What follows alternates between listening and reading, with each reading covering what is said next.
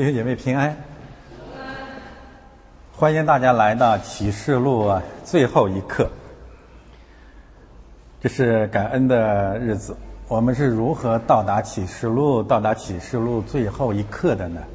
我们穿越了死因的幽谷啊，我们穿越了死亡的隧道，穿越了中国瘟疫。穿越了人祸和天灾，我们下海走干地，我们进入方舟，我们站在这里，感谢赞美主。京广隧道是这个世代的缩影，这个世代可以被定义为京广隧道。这隧道包括四期工程，是我们所穿越的。乃是神带领我们依次穿越的第一期工程。恶人或者罪人把乐园变成了国家，或者说变成了死地。神所创造的一切皆为美好，包括中国的中原腹地，本是鱼米之乡，河流纵横，沃野千里。但是，中国只有中国在上帝所造的河流上修建了越来越多达到历史峰值的水坝，只是为了贪爱钱财和自以为神的缘故。于是，包括二零二一年的洪灾以及中国历史上所有的洪灾，从根本上说都是人造洪水。出于泄洪导致的人祸，所以他们的父从起初就是杀人的。泄洪却不预警，而且悲剧、惨案最严重的地方，永远是见不得光的地方，那就是地铁、隧道和广袤的农村。是第一期工程，就是把乐园变成了国家；第二期工程，把国家变成了地狱。他们夺去了我们亲人的生命，把他们的身体覆盖在隧道的深处。但是他们并不派国家力量去救援，而是派遣国家力量去戒严、去遮盖、去维稳。谁呼喊，他镇压谁。古往今来，在人类历史上，在世界任何一个民族当中，从来没有如此撒旦化的邪恶帝国。所以，这是死亡隧道的第二期工程。他们把国家进一步变成了地狱。想想吧，你的亲人早晨出去上班，被洪水覆盖在。京广隧道之下，你想去看一眼，你甚至想去收尸，对不起，戒严了。你想到网上去求救，警察马上就上门把你抓起来，要镇压你。什么叫地狱一般的国度？就没有一丝一毫的希望，前所未有的至暗时刻。第三期工程，他们进一步的把地狱又改造成天堂，喉舌和粉蛆在坟头上叮叮跳舞，把丧事又变成了喜事。换言之，没有人认罪悔改，朝野上下、习国内外，无醒无悔。这是第三层死亡隧道，他们把地狱又变成了天堂。实际上，至少这两年有一件惨案可以让郑州人去反省的，那就是属灵的人必能看见，在香港到郑州之间存在着一个神学的因果链条。你们能否看见，在元朗地铁？和郑州地铁之间存在着某种联系，你们是否能够看见，在围困香港理工大学那些战火纷飞、伸手不见五指黑暗的岁月当中呢，怎样可以透视着？伸手不见五指，一想就令人窒息的京广隧道。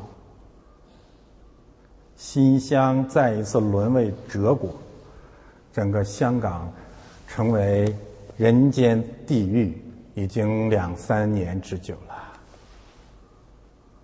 有人反省吗？几年前，四川大地震，香港人民倾心倾血、掏心掏肺。捐献了一百三十多亿的善款。今天呢，你们还指望香港香港人去给你们捐出一分钱吗？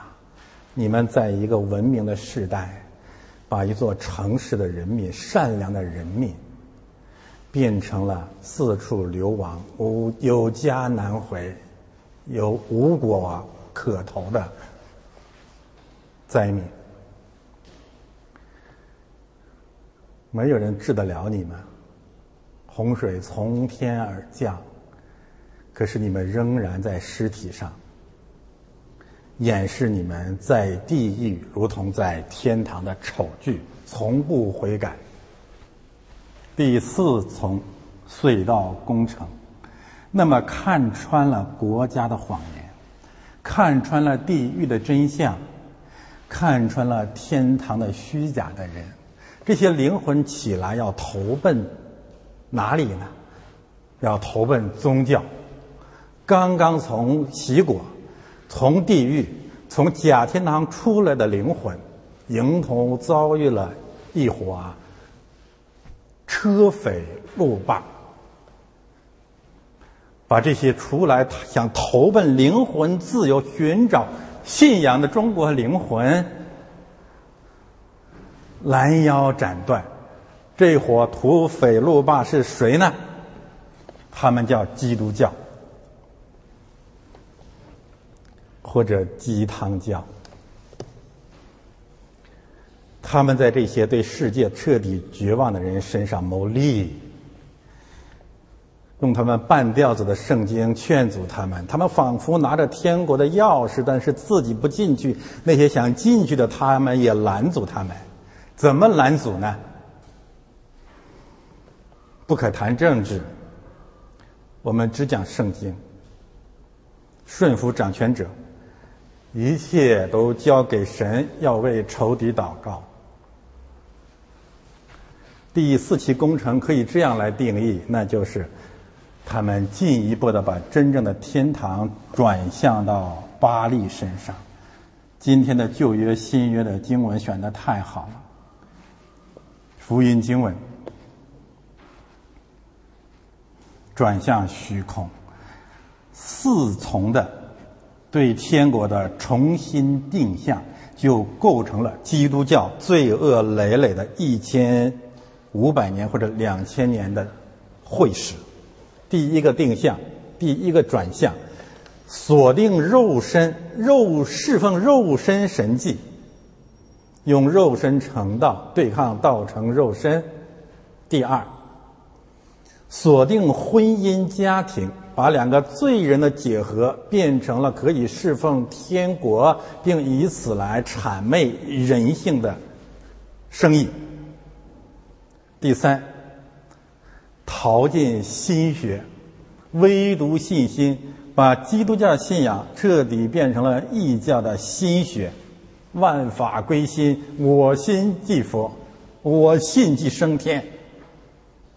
第四个方向，继续异教化，带领基督教进入仙山洞府，回避世界，避世修行，从修道院直到药子沟。这是第四重隧道工程。第一重隧道，恶人把乐园变成国家；第二重隧道，他们把国家变成地狱；第三重隧道，他们把地狱粉饰成天堂；第四重隧道，他们把天堂转向巴利。那么，我们还有希望吗？请展开或者选择三个动作：第一，打开圣经；第二，信靠基督；第三，住在教会。圣经、基督、教会，欢迎大家来到启示录最后一课。这四节经文，哈，启示录最后的四节经文。整卷圣经的最后四节经文，我们用什么来形容它的伟大、光辉、灿烂呢？在人间找不到语言，太伟大、太美好、太深刻、太有福气了。难怪开篇处说读这段经文的人有福了。首先，我们还是看语境。至少《生命记》有四处谈到了相同的信息，尤其是十八节到十九节，《生命记》。《生命记》是什么意思？《生命记》的意思就是一代以色列人死在旷野，另一代以色列人即将前往应许之地，在这样的隧道交，从隧道出来的出口处。上帝借着摩西向以色列人、向普天下的教会宣讲至为重要的真理，而只有借着这样的真理，你才可能进入应许之地。这就是生命记。所以，生命记连续三次谈到了不可对圣经增减，这是我们进入天路的最基本的保障。换言之，圣经是神的话，人没有权柄去修改、编辑。也为这样的缘故呢，我们把启示录最后这节经文可以应用到圣经所有的书卷上去，对吗？以前曾经有人有人疑问说，这里可能是单数啊，是不是就是启示录不可增减，其他的可以例外？那么《生命记》四章、十二章、二十九章这个背景就告诉你，这是圣经一贯的原则。间接的理由就是，圣经都是神所漠视的。所以，适用于圣灵所漠视的启示录，也适用于圣灵所漠视的所有书卷。这是语境的问题，让我们知道我们在哪里，为什么要读这最后的四节经文。其次，我们看着这四节经文的基本架构啊，美好美美的美好的无比。十八到十九节讲圣经，二十节讲基督。二十一节讲教会，我们可以把它完全呃平行，这是我们这是我们的信仰。圣经，圣经讲什么呢？讲基督，基督在哪里呢？在教会。啊，你也可以把这这三点构成一个三角形。圣经讲两个核心，讲基督，讲教会，讲新郎，讲新妇。这是一个美丽的三角形，你可以想象好多好多的这个这个结构都在其中了。再换一个角度，比如说，这三段经文可以指向过去、现在和未来。过去，神已经赐给了我们一本圣经，这件事情已经完成了。现在，现在二零二一年，我们的真正的信仰归结为一句话，就是主耶稣啊，我愿你来。我们现在的信仰不是钉十字架，我们现在的信仰是基督再来。对吗？这很清楚啊。那么接下来我们应该怎样生活呢？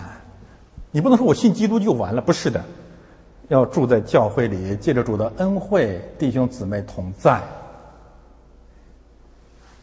那么相反的信息还可以构成一个相反的三脚架，看那些小字。圣经的在这里的强调就意味着什么呢？就意味着基督教必须弃绝所有的异教和有涉嫌啊增删的异端。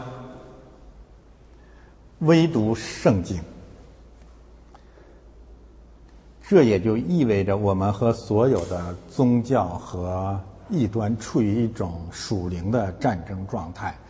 你没办法泛爱，你不能出卖主。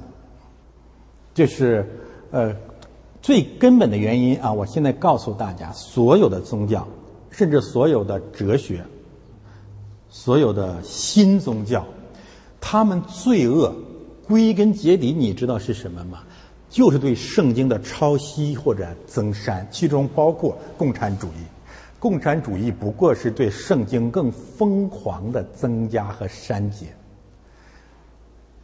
律教，甚至佛教，所有的宗教都是对上帝赐给人间的话语的增删，明白吗？都是如此，无一例外。他们的父就是。神启示真说，然后就开始动手了。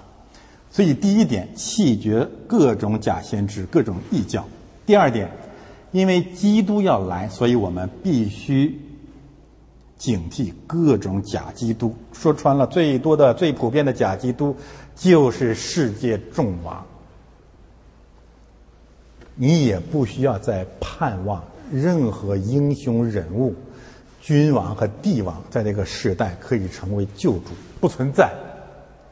我们受了多少的苦，上了多少的当，是醒悟的时候了。那么，如何判断真假基督？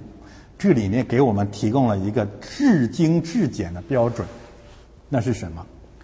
那就是在大患难的时候，他是否来？还是逃，还是躲到西藏啊？躲到最高的地方。只有耶稣在最黑暗的时候会来拯救他的百姓啊！所以他是救主。与此相关，《启示录》最后的四节经文提醒整个人类，特别是他的百姓：你现在所在的历史方位，什么时候？什么人会呼喊主耶稣啊？我愿你来呢？我告诉你啊，就是在京广隧道里的人。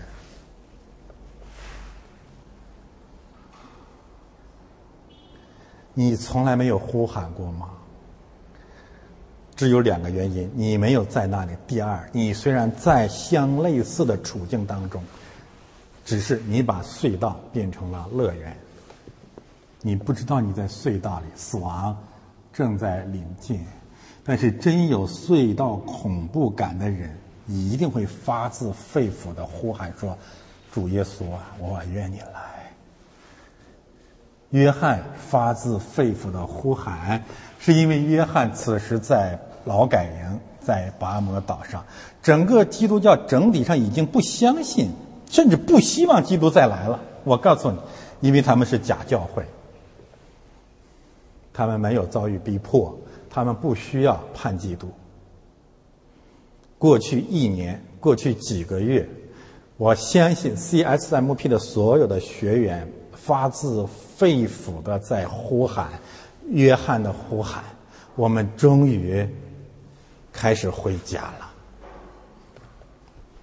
第三个方面，分辨假弟兄，怎么来判断真假弟兄？那你就看约翰和众圣徒期间教会的关系，同样是在极大的患难当中，他想象的他这种带导，那就是愿意恩惠临到那些正在黑暗或逼迫当中的教会。那教会有多危险？回去看启示录二到三章，他们把我们的弟兄放到了监狱里。他们杀害了主的见证人安提帕。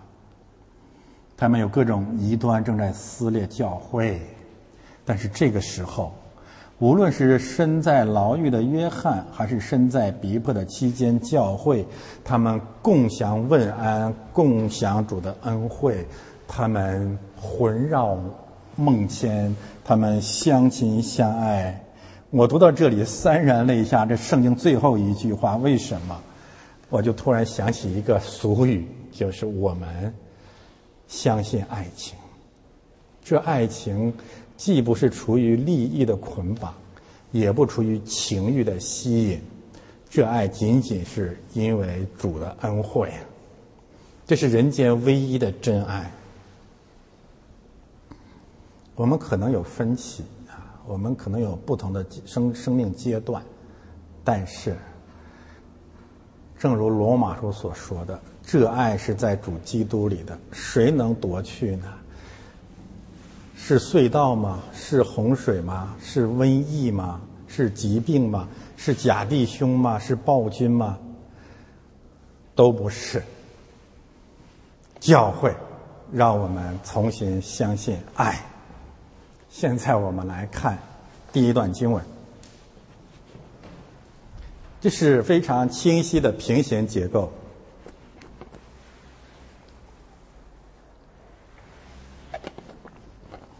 这结构之美，意蕴之深，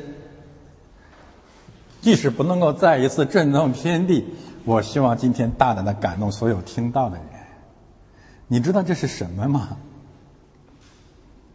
六十六卷书结束了，赐下来了。在结束的地方，圣灵借着约翰讲了最简短的两句话，两节经文。它实际上是向未来预告了人类历史的基本事实。太狠，太厉害了！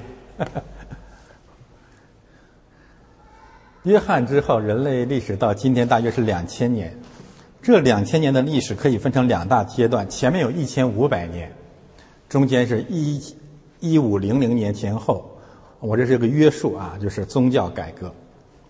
前面可以称为天主教，甚至包含着东正教的旧教阶段。那么宗教改革到今天，我大约五百年，开始了新教啊新教阶段。如果凑巧，也许后面还有一千年，所以我们可以说，主后三千年的历史都在其中。而且这里面告诉了我们这历史的基本状况及其深刻的根源，就这么两句话，让我们才知道什么是真正的神圣历史学，什么是真正的史学。我们先看第一句话的第一部分：“我向一切听见这书上预言的做见证。”若有人在这预言上加添什么，这是圣经结束之后人类历史的第一个侧面，那就是神借着启示录告诉我们，一定有人会在圣经上加添，而这种加添会成为人类历史的一个新的阶段的总体特征。震撼吧？我先说说这个“加添”这个词啊，《真言书》三十章五到六节告诉我们，“加添”在圣经上“加添”就是谎言，就在骗人，就在撒谎。这个动词可以呃应用呃可以翻成把手放在上面，平行。撒母耳记下六章六到七节就是谁啊？乌撒的手，他非得多此一举，要在约柜上加一把。加一把的结果，就神就处死他了。这非常深刻，非常形象。一个方面，加添就是魔鬼的谎言，出于魔鬼是极大的犯罪；另外一个方面，罪的公价就是死。那么，我们为什么说这句话预告了接下来一千五百年来历史的基本线索的？那就是。天主教和东正教支配的所谓的基督教的世界，核心的共同的罪恶，就是在圣经上加添，本质就是撒谎，结局就是死亡。要讲这些灾祸加在他们身上，那么启示录所预言的灾祸有一个，所有的灾祸有一个共性是什么？战争，而且是从北方的极处出来的战争。那一千五百年主要的战祸，基本上源于北方啊！这这这简直让人让人拍案叫绝。我们先说加天的问题啊，然后再说灾祸的问题。加添，天主教在圣经上的加添骇人听闻。教皇是不是加添？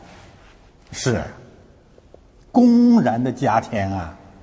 玛利亚崇拜，圣母升天节，后来还有个什么安妮大教堂？安妮就是就就是那个耶稣他姥姥，他他们不是骂人啊，就是呵修道院。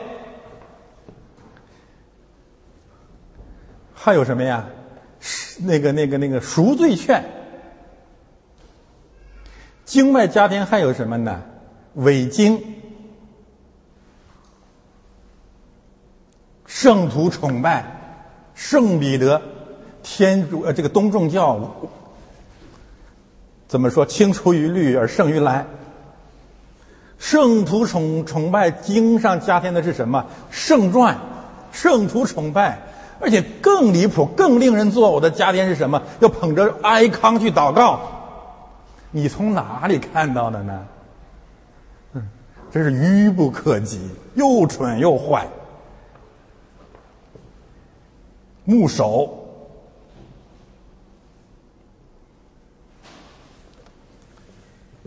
那么我们再回头看一看，这个整体上对圣经的家庭，神的话是不是落空了呢？神说：“我要我要将这书上的灾祸全部加在他们身上。”奥古斯丁大帝归正之后啊，不是这个罗马皇帝归正之后，罗马帝国随着罗马天主教，随着呃这个东罗马帝国，随着东正教的不断的败坏和加添，战争就从来也没有离开过这个所谓的基督教王国。一直到整个的帝国，西罗马帝国被肢解，东罗马帝国、千年帝国被覆没。肢解西罗马帝国是什么方向来的仇敌？北方，北方的蛮族，西部的日耳曼人，东部的斯拉夫人，再往远东来自的蒙古人，再往东阿拉伯帝国，摩尔人。东罗马帝国归根结底亡于毁教，谁没有一句话落空，但是真的很遗憾，有哪位历史学家从启示录二十二章十八节一句话总结了这一千五百年整个西方的简史呢？它的根源在这里，它的事实在这里。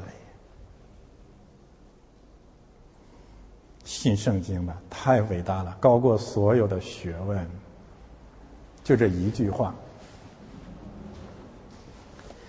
历史都被覆盖了，同时让我们知道从哪里回头。神没有弃绝他的他的百姓，在战乱的废墟上继续重建教会。于是兴起了马丁路德新教改革开始了，但是诸位，新教改革矫枉过正，从加添的罪恶，整体上愈演愈烈的陷入到了什么样的罪恶当中？删减。整个基督教最大的删减是什么？行为。基督教所有的宗派都把因行受审、行善的必然得永生的真理，结构性的从基督教福音当中删出去了。我都不我都我都不愿意展开说了。相关的经文至少可以看这里：一人必因信得生。他们删去谁了？他们删去了一人，只讲因信得生。你以为这仅仅是旧约的教导吗？罗马书一章十七节，加拉太书三章十一节，希伯来书十三章八节，讲的都是一人因信得生，讲的不是因信得生。主耶稣讲信我的必得永生乃是在这样的语境下讲的。今天的福音经文讲的多好主说我不认识你们你不是说你信了吗？离开我吧你们这些作恶的人。但是很遗憾宗教改革的五百年基督教删去了行为。删去了雅各书核心的教义，删去了使徒其他使徒书信共同的教导，更删去了启示录从头至尾连篇累读。神因着人的行为做最后的审判的基本真理。那么，这五百年，我们刚走了五百年的历史，如果没有悔改，没有真正的新一轮的教会改革，结局一定是神必从这书上所写的生命树和圣城删去他的份。我们一再讲，让所有人反感的结论。那就是基督教主流不能得救，这就是我们的圣经根据。历史再一次到了一个十字路口。启示录谈到的是生命树和圣城，谁不能进圣城？谈到了三次。因此这一句话也可以平行我们已经讲过的三节经文。二十二章十五节，二十一章八节，二十七节，还记得吗？三处平行的经文就是城外不能进来的，不能进来的原因是什么？前面三节经文实际上侧重了三大理由，都和删去行为密切相关。第一个理由就是二十二章十五节，城外的犬类拜偶像。或者说是拜魔鬼的三大试探的，那是基督教的主流，好做食物悦人的眼目，能有人能啊能使人有智慧。第二大理由，二十一章八节排在第一位的是政治恐惧。第三位，二十七节谈到的第一位的是洁净。我们谈过这是什么意思？就是从不自己悔改，专门盯着别人悔改的人。再一次做结论。基督教五百年删去了行为，然后教会沦为撒旦一会，被三种邪教的实践所捆绑。第一，实际上是拜撒旦三重试探的撒旦教；第二，这样做的一个最重要的原因是政治恐惧；第三，但是没有人真正的悔改。只是律法主义者去定别人的罪。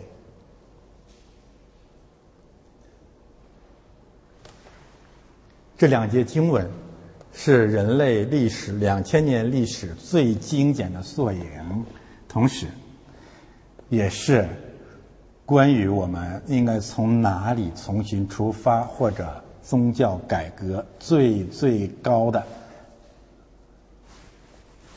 旗帜。真理的根基。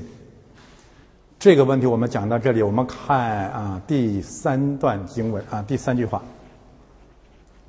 证明这事的说是了，我必快来。阿门。主耶稣啊，我愿你来。这一节经文，我们说它是基督讲基督。首先呢，证明这是的，这是指基督。相关的证据我写在后面了。那是圣经啊启示录当中和马拉基书民数记里面的一些相关的平行的信息。嗯，主耶稣自己啊，三位一体的神互作见证。另外一个呢，主在这里为上面约翰所说的话，整卷启示录和刚才的十八和十九节，主说：“我为这个来做见证。”那个历史。我们讲的人类简史，主耶稣基督自己做见证，这个见证你也可以说，特别是经过我们刚才的讲论，你才会说，这真是真的，因为神做见证，证明这事的说，也就意味着这是神说，我们的神是说话的神，也是为他的仆人做见证的神，所以我为什么引证民数记十二章一到十六节呢？那个时候，神给谁做见证啊？神给摩西做见证。米利安和亚伦以及二百五门去攻击摩西的时候，实际上每一次都是神起来为摩西做见证。这也让我们看见我们的主是爱他仆人的主，也让所有真正做仆人的人，你不用为自己辩护，除非你是为福音辩护，你不要为自己辩护。有人攻击你个人的时候，你你不你不要说话，这是真的。这件事可以交给神，他一定起来为他的仆人辩护，这是事实。所以我们如果要有一个基督论的第一个定义，就是他是为仆人辩护的神。是了，他用什么来辩护？我们凭什么要相信他的辩护呢？因为他就是是。我们借此可以回到出埃及记里面他的自我启示：自有永有，就是我是那个我是。我们既讲学出埃及记，还会展开来讲这伟大的启示。它就是一切判断一切真理的标准。我们必须把我们的是非标准钉上十字架，去信从它的标准。关于这个“我是是”的这个概念啊，我们可以到约翰福音找很多相关的启示。同时，回忆创世纪三章撒旦的话，魔鬼的问题永远是启示，真说。神的话永远是是，在他只有一是。换言之，神的辩护，不管我们领不领受，我们都要顺服，因为他是。那么，定义了主耶稣定义了他是神，那就是是以外，他告诉我们他要回来。所以我必快来，阿门这个词锁定了一千五百年或者整个教会历史信仰的中心，什么呢？基督复临，这非常非常非常的重要。你知道为什么这么重要？哈，我们展开来说，什么叫我必快来？关于快来的问题，我们上个主日谈到了，就是主会突然临到，这个速度。你现在过去一周了，我们怀着恐惧战惊的心情，想象金广隧道里面那些生命的感觉，就是快来，突然临到。从两个方面，从负面的意义上和从正面的意义上，你都会明白这是什么意思，猝不及防。不仅灾难猝不及防，我们对上帝的呼求“老天爷救命啊”这种这种呼叫也是猝不及防。你快来，快来！这是第一个我们能够看到的事实。我必快来，这是快来。第二是我，我是什么意思呢？在西律统治的时代，主耶稣第一次来。我们看到那个圣诞的故事，两位老先知等了一辈子。那是个黑暗的时代，呃，流氓做了王了，凶手做了王了，屠鹰的暴君做了王了。那么到了约翰的时代，我们从启示录开篇中看到了黑暗，教会遭遇逼迫，圣徒被杀害。启示录中间不断的让我们看见灾祸频仍，正如二零二零到二零二一年，各种天灾人祸匪夷所思。中国病毒啊，河南洪灾，在某种意义上是空前的、匪夷所思的天灾。那么，在这样政治的危险和。天灾的恐怖之下，我要告诉大家，没有人愿意来，只有我。开篇时我谈到了假基督一定远远的逃得远远的，他不会去的，除非在安全的情况下去做一下秀。我们回顾一下这两年的丑闻，政治丑闻，武汉遭瘟。他去东北，广州疫情他去西北；河南洪灾，他去西南。他们这个邪教有这样一传统：当年日军进犯上海，他们要北上抗日。你在陕美能找到日本人吗？但是这个谎言一直讲到今天，令人作呕，大荒弥天。但是他道出了撒旦教的一个本质，那就是哪里有危险，哪里没有我。但是什么是真基督呢？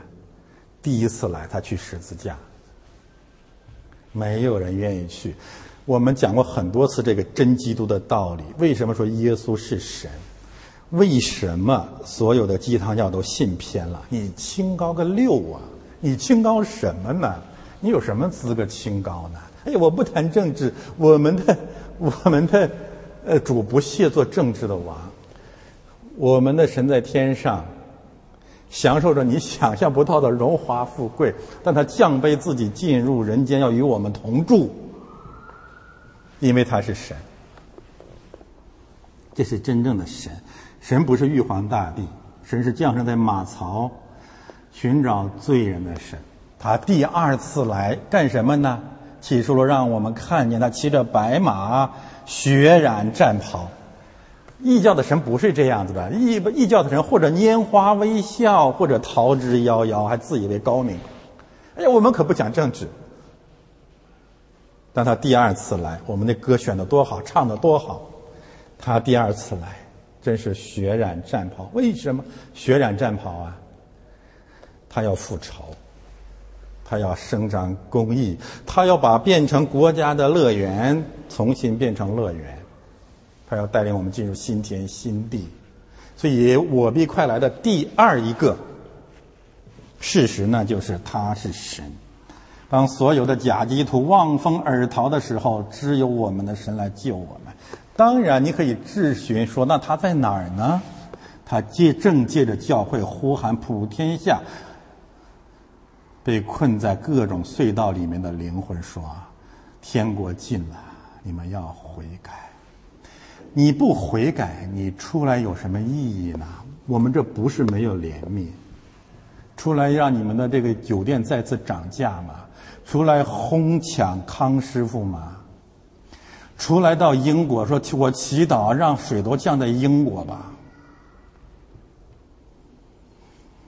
这些人是真正住在永死的隧道之中，罪恶的灵魂，还有回来的指望吗？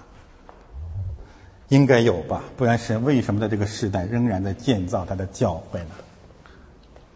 第三个事实，那就是约翰所喊的：“主耶稣啊，我愿你来。”这个第三个事实是什么？那就是神的百姓正在受苦。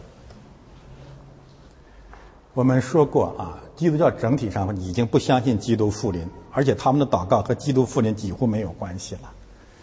除非为了教义上的周全，故意表演一下，但是发自肺腑的不希望主再来。为什么呢？他过得好好的呀，所以他们不是教会。约翰所代表的真正的教会正在遭遇各种的逼迫。相关的经文在哪里？每一次喊主耶稣的时候，都是教会已经陷入绝境的时候了。这些绝境有几个方面的原因造成的：政治暴政叫逼迫教会，内部搅扰拆毁教会，还有各种假先知对教会的攻击。这个时候，教会就会呼喊主耶稣啊，我愿你来，来干什么呢？两件事：拯救百姓，审判恶人。那么，从基督论的角度，我们再说一遍：什么是我们信的基督？他是为他的仆人辩护的神，他就是真理、道路和生命。只有他会在患难、在不义的时候出来拯救，并且审判。他是我们患难之时随时的帮助。他是永远赐给我们希望的那位神。我愿你来。我们因着主耶稣的第一次到来，我们。越来越相信他一定会再来接我们。这是基督教的福分。这福分是什么意思呢？就是全人类都可以没有希望，我们不可失去希望。他一定会回来，只是我们不知道我们要到哪个路口和他相遇。但是我相信他回来，但是我不仅仅要相信他回来，我还会祈祷他回来。但是最后有一点，当教会、当使徒。当我们不断的宣告主耶稣，我愿你来的时候，也同时意味着我们要和这个世界处于战争状态，对吗？这已经是盛世了。呵呵你天天讲主啊，我愿你来，盛世就大大的生气。你想干什么？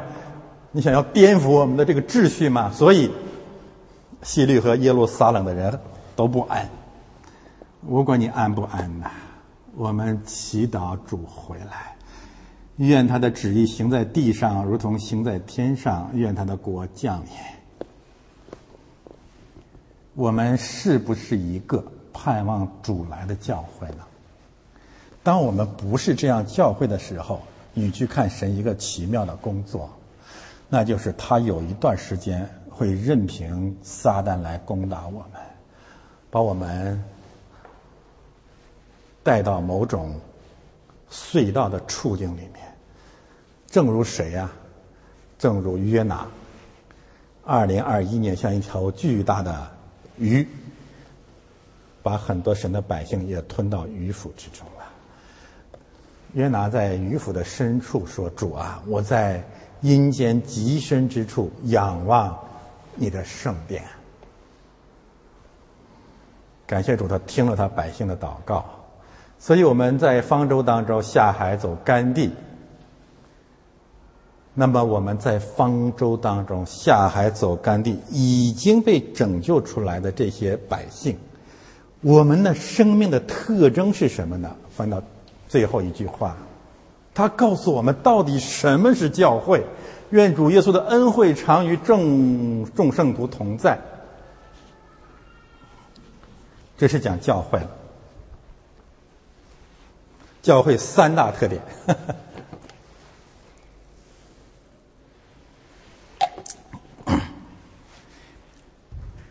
第一，教会是主所爱的心腹，神爱教会，教会是蒙爱的。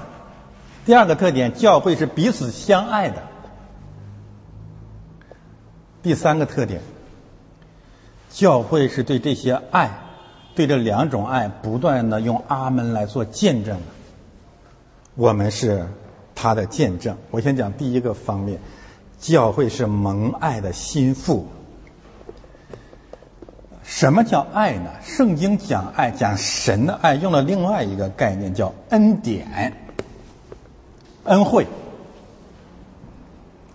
我把了使徒书信里面关于愿主耶稣的恩或者恩惠与你们同在的经文，大部分都放在这里了。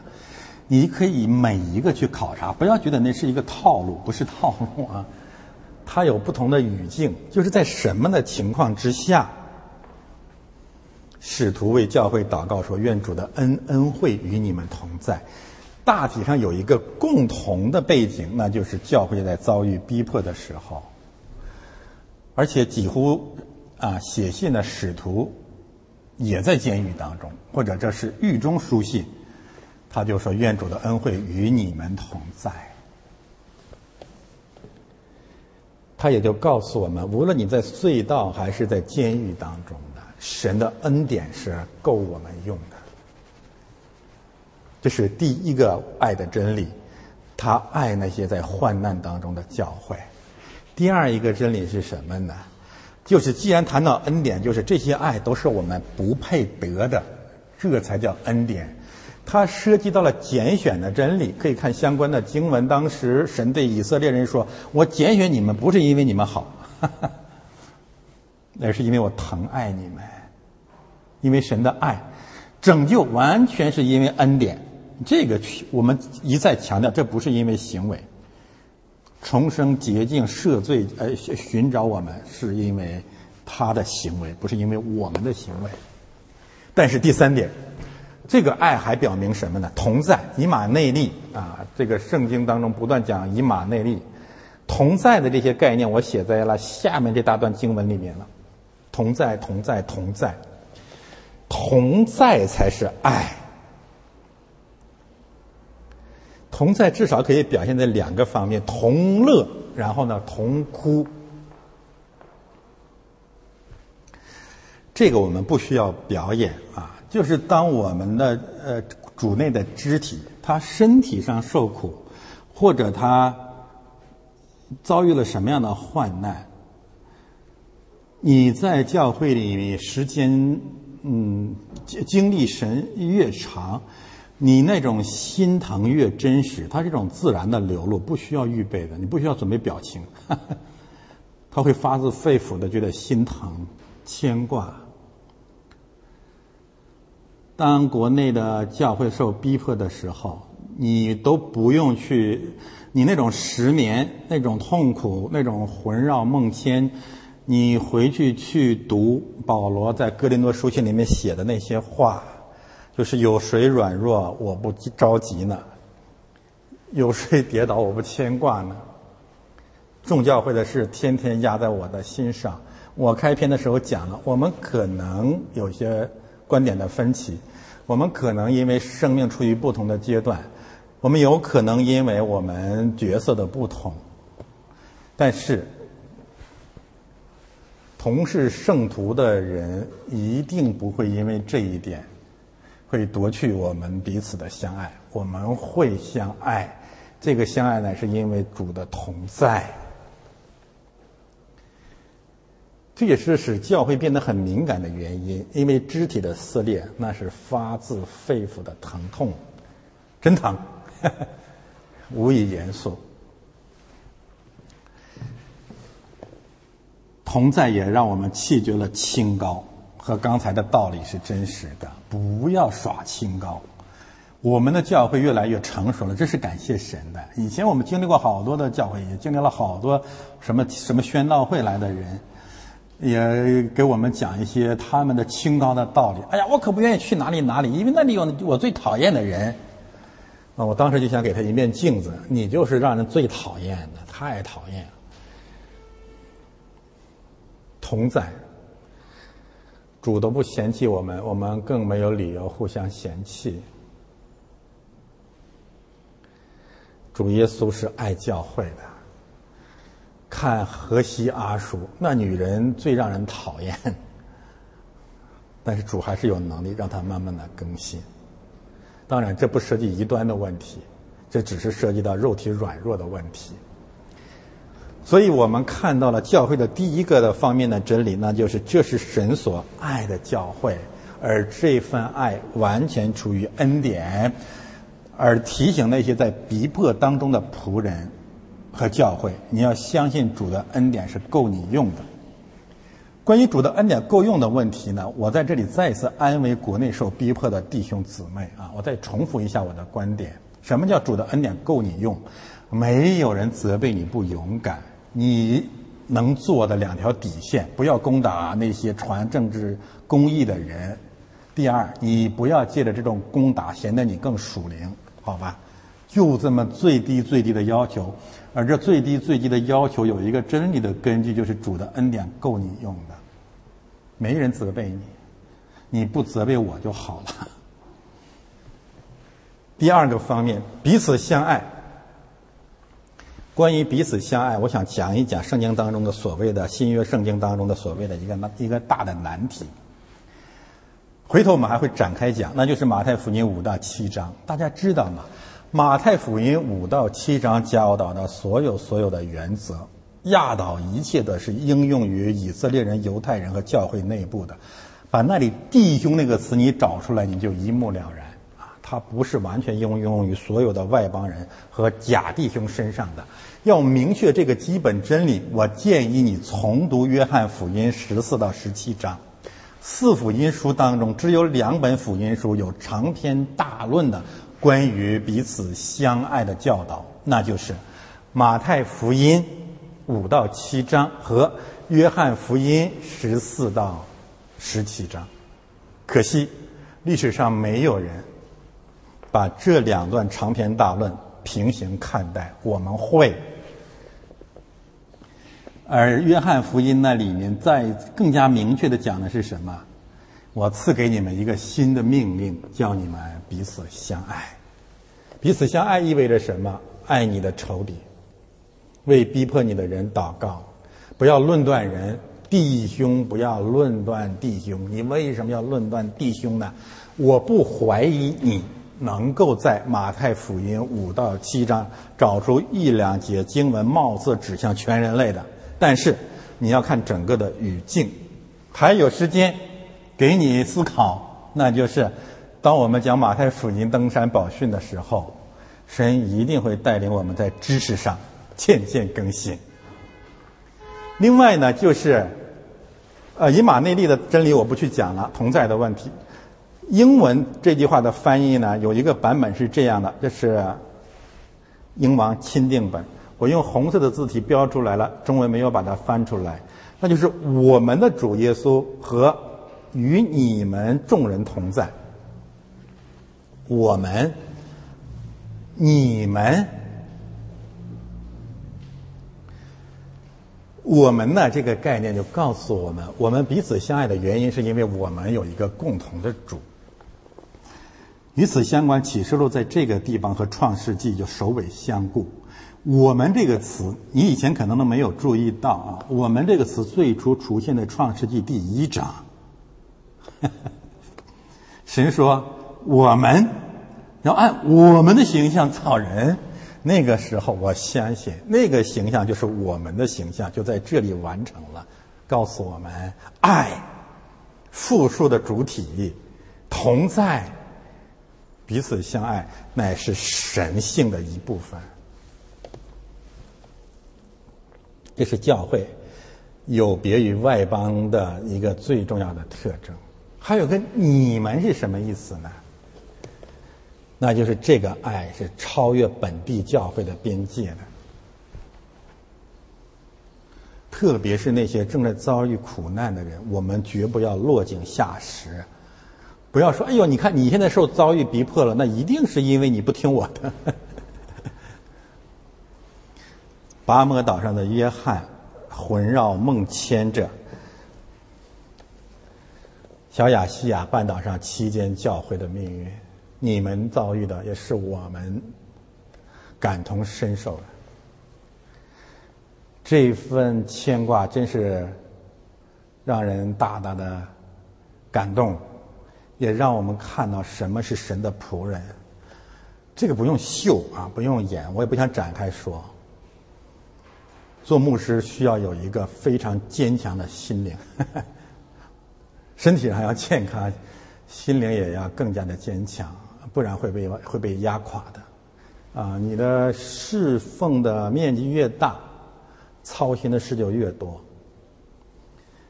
有的时候可能话就会说的特别狠，这个狠就是希望尽快的去制止，制止那些可能犯险的人，就是不顾一切要回中国的人。你就用最难听的话说，算了吧，哈哈那个自私到这种地步啊！一个人痛快了，举家都会为你操心，好吧？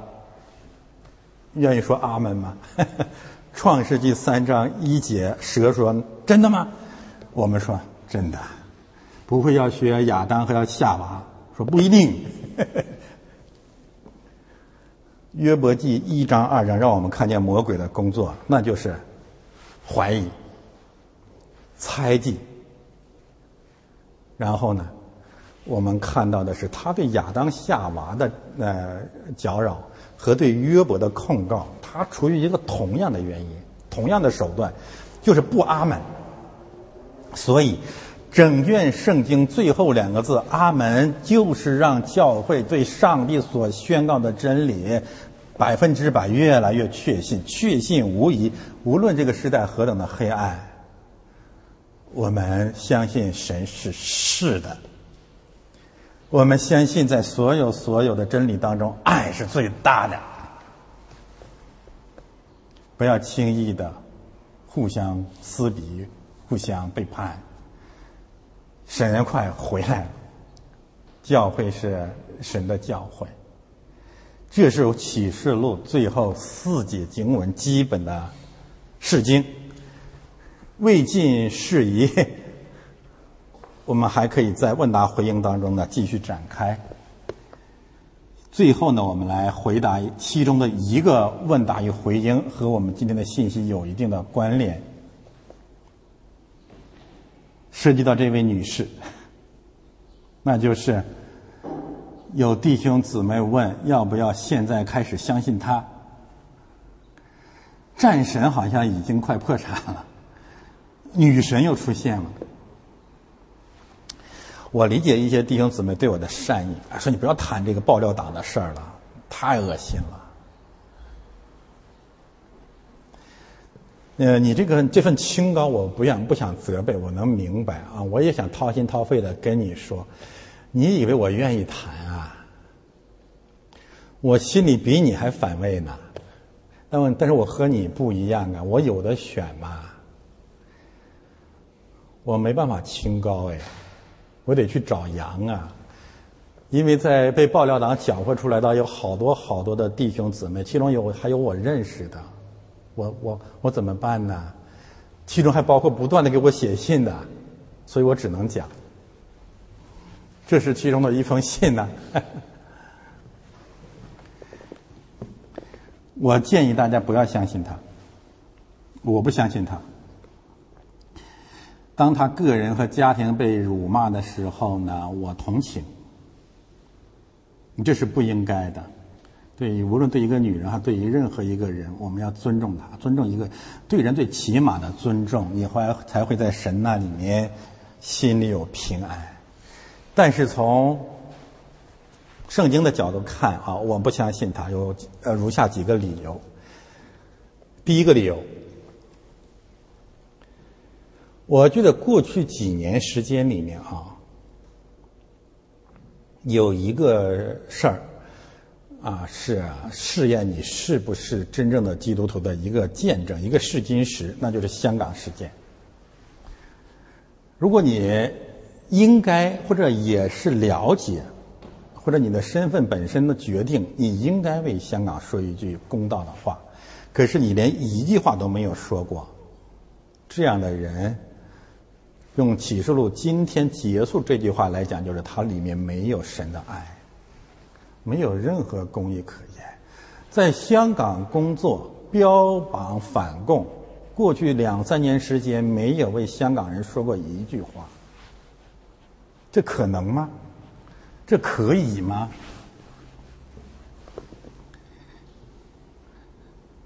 如果你还以公知或者名人的姿态出现，那你一定曾经一度丧尽天良，你应该悔改。没见悔改，这是第一个理由。第二个理由，竟然毫无根据的符合一种谣言。对我们一位弟兄张弟兄的指控，说他是中共的特务，你根据何在？当一个人没有实锤的证据去指控别人是特务的时候，他都是撒旦之子。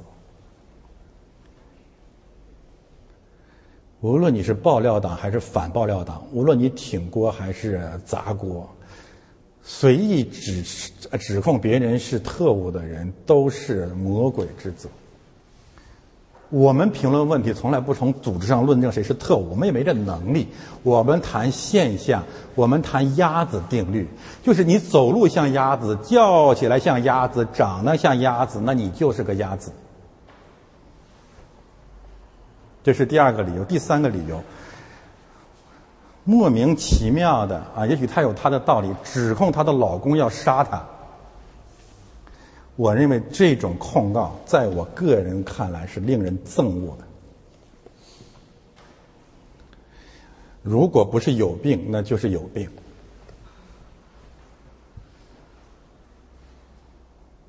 第四个理由，从逻辑上来说呢，两年了，一年了，几个月了，天天重磅，天天实锤。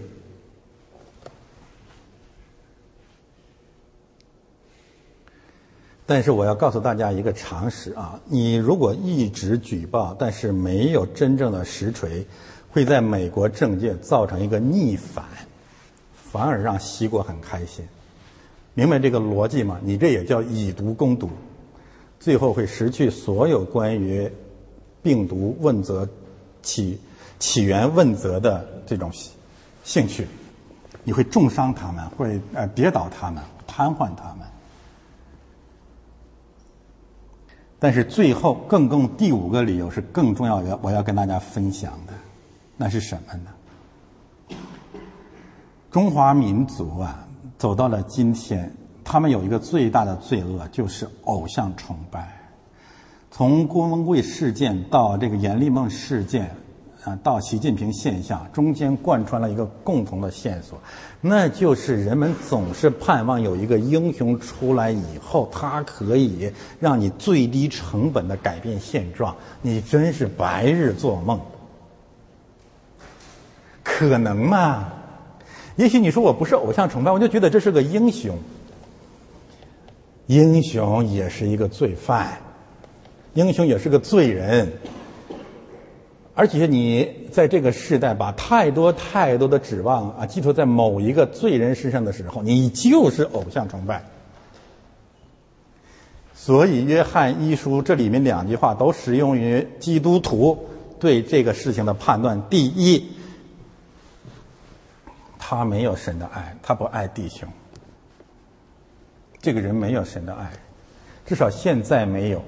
没有爱心的，不爱香港人，也不爱我们的弟兄，他住在死中。第二，小子们呐，你们要自首，远离偶像，不要相信这些名人。结论：我们同情他个体的遭遇，厌恶那些对他进行人格、人身侮辱、家庭咒骂的人。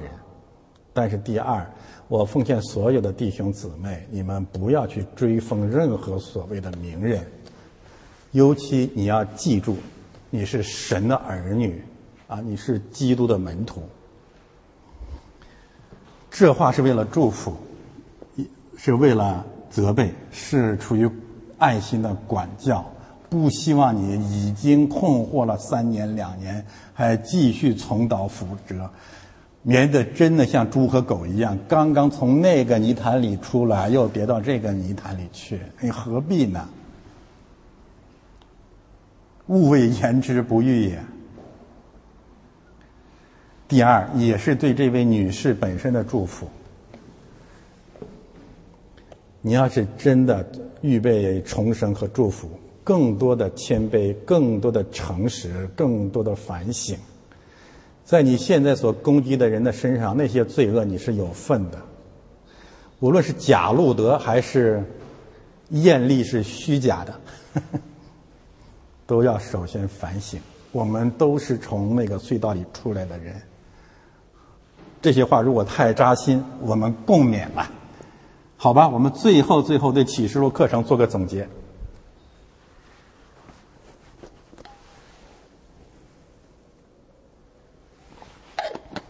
我们谈到了启示录最后一章呢。既啊，最后这四节经文既锁定了我们在我们的历史方位，两千年历史，我们看到了我们所处的位置，同时也锁定了我们的地理方位，知道了我们在哪里，至少从哪里出来的，我们来自一个隧道，来自于京广隧道。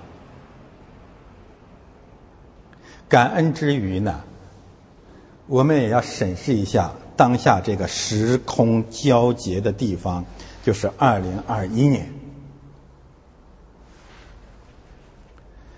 用什么样的形象的场面来形容二零二一年人类的基本处境呢？东京奥运会。东京奥运会换一个概念叫人类追悼会。你看开幕式呈现了更多。阴间的色彩和形象，无论是中国疫情，还是日本本土的患难，以及正在发生的洪水滔天，让我们看到了人类真的是到了前所未有的具有末世特征的处境当中。回到圣经上去，我们到哪里去找一段经文啊，来描述这个人类追悼会呢？人类追悼会最早一场的人类追悼会，可以到创世纪五十章第十一节。迦南的居民、日本的居民、东京的居民看见奥运会场上的哀哭，雅达河场，雅达这个词啊，真是奇妙。其实，雅达指的是死亡之地、荆棘之地，但是迦南呢？迦南这个词可以翻译成隧道。我不是牵强啊，这个词的原意是低地 （lowland），那当然就是隧道、地铁。在迦南，在在在地铁、在隧道的死。死亡之地，有哀哭。人类怎样定义这场洪灾呢？他们说这是埃及人一场大的哀哭。他们不明白这里的埃及人不是埃及人，这是以色列民。他们不知道教会与哀哭的人一起哀哭。他们不知道我们的心肠，我们真的很难过，我们不敢幸灾乐祸，我们也没有幸灾乐祸，我们是从心里面感到被刺伤了。我不知道大家这几天有没有同样的感觉啊？就是我都，我既想每天早晨起来去看京广隧道最新的进展，又不敢去看。至少你可能跟我有这样的经历，就是每一次开车经过隧道的时候，我的心都会揪紧，我都会有一种恐怖，说这是不是就是人生或者历史的终点了？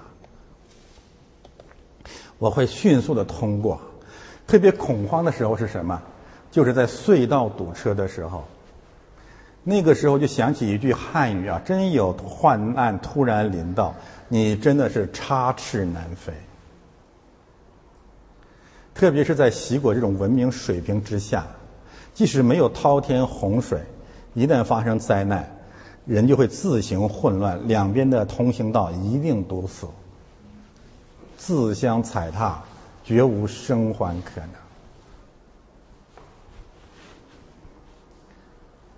但是，正是因为我们感同身受。这不是埃及人的一场哀哭，但愿二零二一年所有的天灾人祸，伴随的是基督教的一场大的哀哭。我们不要置身事事外，绝对不要学习河南人啊！对不起啊，那个河南女人就是在英国说，降雨快降到英国，不要降在河南。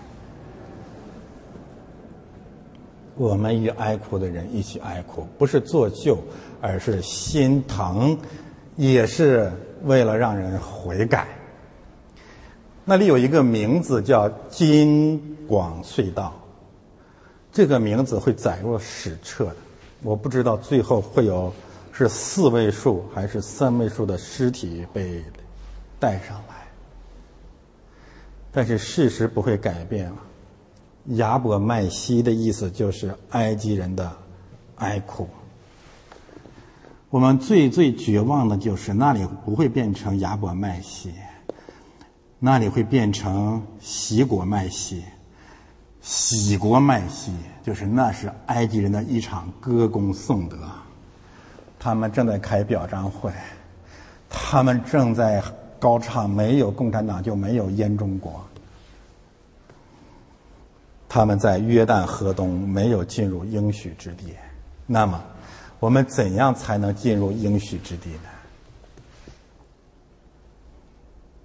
我们怎样才能够在启示录结束这个地方，重新开始带领更多的人进入约旦河西，进入应许之地呢？